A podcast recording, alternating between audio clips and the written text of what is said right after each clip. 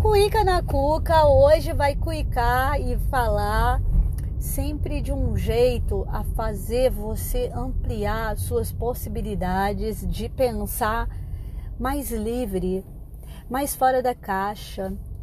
E hoje nós vamos falar sobre a questão da violência, de novo, que é uma questão muito muito frequente, né, no nosso cotidiano. A gente vive observando bem perto da gente, desde, as, desde a violência das relações interpessoais, ácidas, ásperas, até a violência dos homicídios, genocídios, violência é, contra a mulher, é, violência de toda a natureza. E uma das coisas que eu tenho conversado, converso muito com os meus amigos e reflito e amplio e trago para mim é que nós vivemos numa crise de cuidado.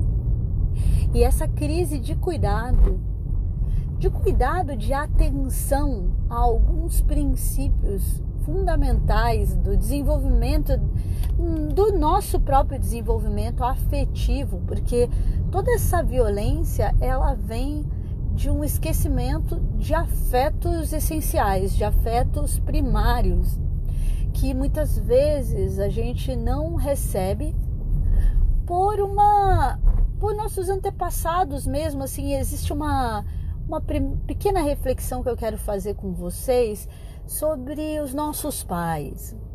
E como a, a humanidade ela é tão jovenzinha e nós estamos aprendendo a desde que saímos lá das savanas, dos desertos e que caçávamos, colhíamos e que tínhamos que lutar pela sobrevivência e competíamos, né, pelo espaço, pela comida, pela liderança, né? E tudo isso é tão recente na evolução da raça humana e a gente ainda se vê muito competindo pela para existir com o outro, né? De quem é que luta, quem é que lidera, quem está no poder. E, e a vida é encarada como uma luta pela sobrevivência. Dentro dessa perspectiva da luta pela sobrevivência, nós nos empobrecemos de experimentar em nós e com os nossos filhos, às vezes os nossos pais. Eu não sei se vocês é, percebem isso, como às vezes é, muitos pais. Eu venho de uma realidade de pais que tiveram que sobreviver, né? Meus dois, meu pai e minha mãe, tiveram situações de vida de extrema carência, de muita persistência, lidar com. Tanto meu pai teve que lidar nos sertões do Brasil e sair do, do, do Nordeste muito jovem para ir ganhar a vida no Rio e se virar nos 30 e ter muita habilidade, né? Passar fome, quanto minha mãe que veio do interior de Minas e tanta tanta superação, pela sobrevivência. E no meio disso, é, teve toda a evolução de afeto. É, e como é difícil desenvolver afeto no meio da, da questão das necessidades básicas lá.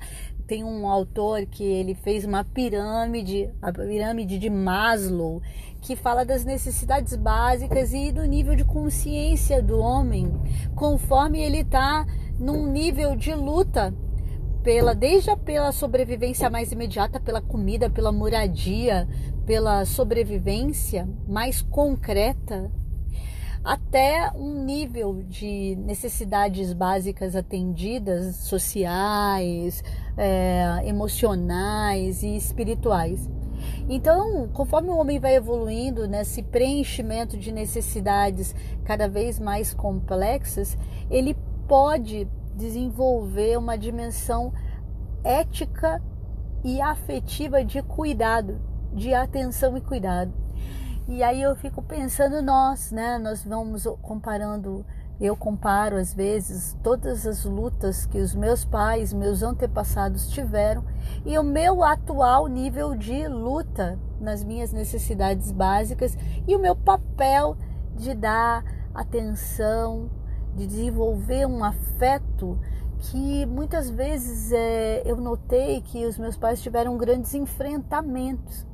Por exemplo, essa questão do afeto no sentido de você estar com alguém e acarinhar alguém com a sua escuta, o seu tempo, a sua flexibilidade, sua doçura eu mesma me vi muitas vezes ao longo da minha jornada assumindo papéis muito yang, entre aspas, assim, muito masculinos, muito da guerreira que estava é, sozinha dando conta de muita coisa. E eu acho que é, muitas mulheres é, eu vejo nesse lugar de guerreiras, né? É, verdadeiras Atenas aí. Uh, buscando resgatar agora numa etapa de vida em que a síntese começa a ter uma maior maturidade, resgatar essa dimensão do carinho, da doçura, do estar, que se pode manifestar através das coisas do cotidiano. Então, quantas mulheres que, ah, como eu, e aí eu estou botando meu dedão aqui, apontando para mim, eu me vejo como aprendiz de saber qual é o prazer de cozinhar, de cozinhar para alguém, qual é o prazer de, de fazer um café da manhã e poder saborear esse café da manhã, colocando uma música, de poder abraçar de poder olhar, de poder falar, falar, até o tom da voz, sabe? Falar com doçura, com amorosidade, não uma coisa provocada, não uma coisa artificial, mas eu, pelo menos, eu, eu sempre compartilho as minhas aprendizagens, experiências do quanto que a vida, essa jornada da gente ir é, desenvolvendo habilidades que sempre estavam ali, potenciais dentro de nós, assim como está dentro de qualquer um de nós. O ser humano ele tem esse potencial para o desenvolvimento, para a aprendizagem. Então eu vou encerrar por aqui falando sobre essa questão do quanto que você pode e aí o processo da violência muitas vezes ele se dá por essa impossibilidade de ter um espaço para se ver aprendiz de tantas agruras, de tanta acidez, de tanta aridez é, que a vida vai apresentando, mas que é possível sim, através da reflexão, através das trocas que a gente vai tendo, escolhas que a gente vai tendo de convivência Alimentos que a gente vai é, escolhendo, alimentos que eu digo para a mente, alimentos para a alma, aquilo que você ouve. Por exemplo, hoje em dia tem muita gente desesperada com a violência.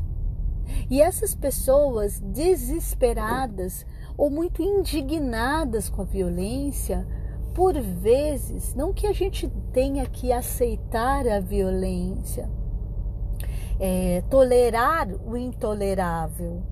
Mas como é que eu vou ser ativo? Ser ativo, isso é uma, uma equação complexa mesmo, porque nós, de um modo geral, a gente funciona em mecanismos muito automáticos, né? Então, se a gente fica é, diante do intolerável, que é a violência que a gente vê, um, um carro sendo cravejado de tiros, que é uma situação de extrema ignorância, despreparo, de uma ignorância tremenda, de uma é, negligência do, do treinamento, por exemplo, de policiais e e aí a gente fica extremamente revoltado, enfesado, raivoso. E quando você vê, você perde essa doçura necessária para a gente mudar o mundo, para a gente é, construir relações no nosso cotidiano mais claras, com limites mais claros,